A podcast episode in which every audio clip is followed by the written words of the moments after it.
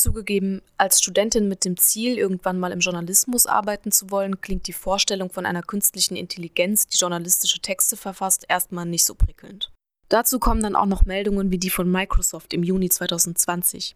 Das Unternehmen entlässt in den USA und Großbritannien insgesamt mehr als 70 JournalistInnen, die über Zeitarbeitsfirmen angestellt waren. Warum?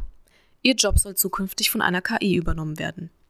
Obwohl auch ich bei solchen Meldungen ein mulmiges Gefühl bekomme, will ich kein allzu dystopisches Bild von der Zukunft malen. Denn es gibt auch positive Beispiele, die die Arbeit von Mensch und Maschine erfolgreich kombinieren. Ein Blick nach Schweden lohnt sich. Mit Media, einem der größten schwedischen Medienunternehmen, ist es gelungen, KI in Redaktionen zu integrieren und dadurch Journalistinnen zu entlasten. Die KI übernimmt unter anderem Sportmeldungen und Immobilieninserate. Aufgaben, die für ihre menschlichen Kolleginnen eher lästig und zeitfressend sind. Diese Arbeitsteilung bietet Journalistinnen die Möglichkeit, sich auf Intensivrecherchen und investigativen Journalismus zu konzentrieren. Es ist aber nicht mal unbedingt notwendig, über die Landesgrenzen hinaus nach solchen innovativen Projekten zu suchen. Auch in Deutschland gibt es immer mehr Unternehmen, die Programme basierend auf Natural Language Processing, also automatisierter Texterstellung, entwickeln. So zum Beispiel auch AX Semantics aus Stuttgart.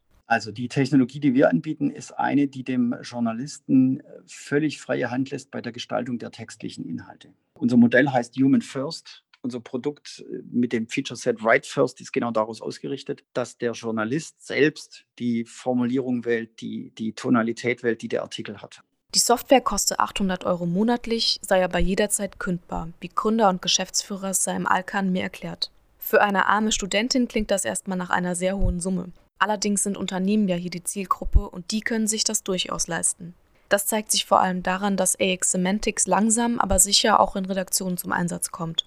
Fakt ist, es sind einzelne Redaktionen, die damit experimentieren. Das wird immer mehr. Und wir haben natürlich mittlerweile auch Redaktionen, die das öffentlich bekennen. Wir hatten auf den Medientagen ähm, letztes Jahr eine Stuttgarter Zeitung im Podium sitzen oder äh, die APA, die österreichische Nachrichtenagentur ähm, oder News.de aus Leipzig, die alle drei darüber berichtet haben, dass sie es einsetzen, was sie damit machen, wie sie die Texte kennzeichnen oder nicht kennzeichnen, was die Beweggründe sind und was ich ganz interessant fand, welchen wirtschaftlichen Erfolg sie mit dieser Automatisierung haben. Also wo wird denn Geld verdient damit und kann man damit überhaupt Geld verdienen, wenn eine Maschine einen journalistischen Text schreibt? Saim Alkan hat eine konkrete Vorstellung davon, wie der Journalismus der Zukunft aussehen könnte. Stichwort hier hybride Redaktionen ich fahre wahnsinnig gern mit meinem Auto oder mit meinem Motorrad über ein paar schöne Landstraßen und würde mir das nie nehmen lassen, auf dieser Landstraße selber zu fahren. Und das vergleiche ich jetzt einfach mal mit kreativen Berufen, wo es um, um das Schaffen eines Textes geht, eines Bildes, eines Videos.